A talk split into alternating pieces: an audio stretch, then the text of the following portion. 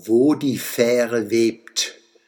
Kaum perlt der Neckar aus dem Schwenninger Moos, neckt er den Himmel und tut, als wolle er südostwärts zur Donau.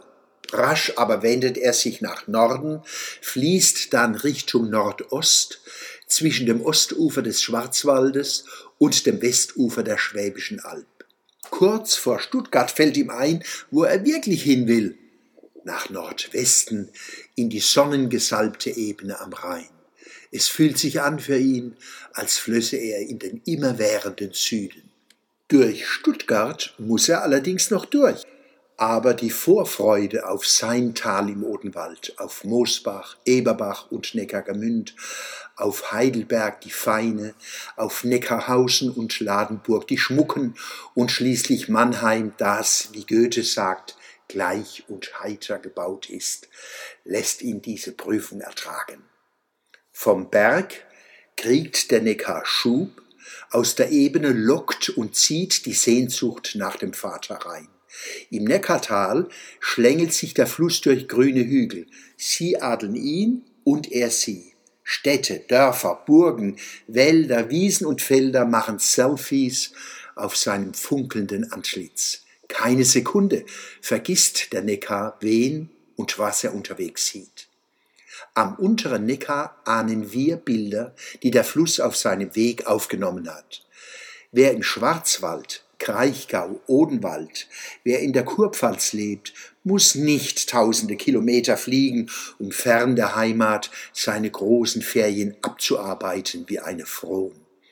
Das Gute liegt so nah, laft, dibbelt, rudert, schwimmt, fahrt mit'm Rad, legt und hockt eich hi. Erholung pur vor der Haustür. Zum schönsten am unteren Neckar gehört die Neckarhäuser Fähre und ihre Umgebung. Wie ein Weberschiffchen gleitet die Fähre zwischen Neckarhausen und Ladenburg hin und her. Sie setzt Menschen, Fahrräder und Autos, Gespräche, Gedanken und Gefühle über und webt dabei die Zeit. Hi und her, Niver und River. Don't pay the ferryman, singt Chris de Burgh, bevor er dich auf die andere Seite gebracht hat. Nein, diese Vorsicht muss man an der Neckarhäuser Fähre nicht walten lassen.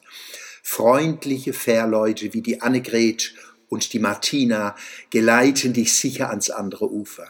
Setz dich auf der Fähre auf die lange Bank, plaudere mit dem Ludwig, streichle den Romeo oder umgekehrt und genieße die Überfahrt.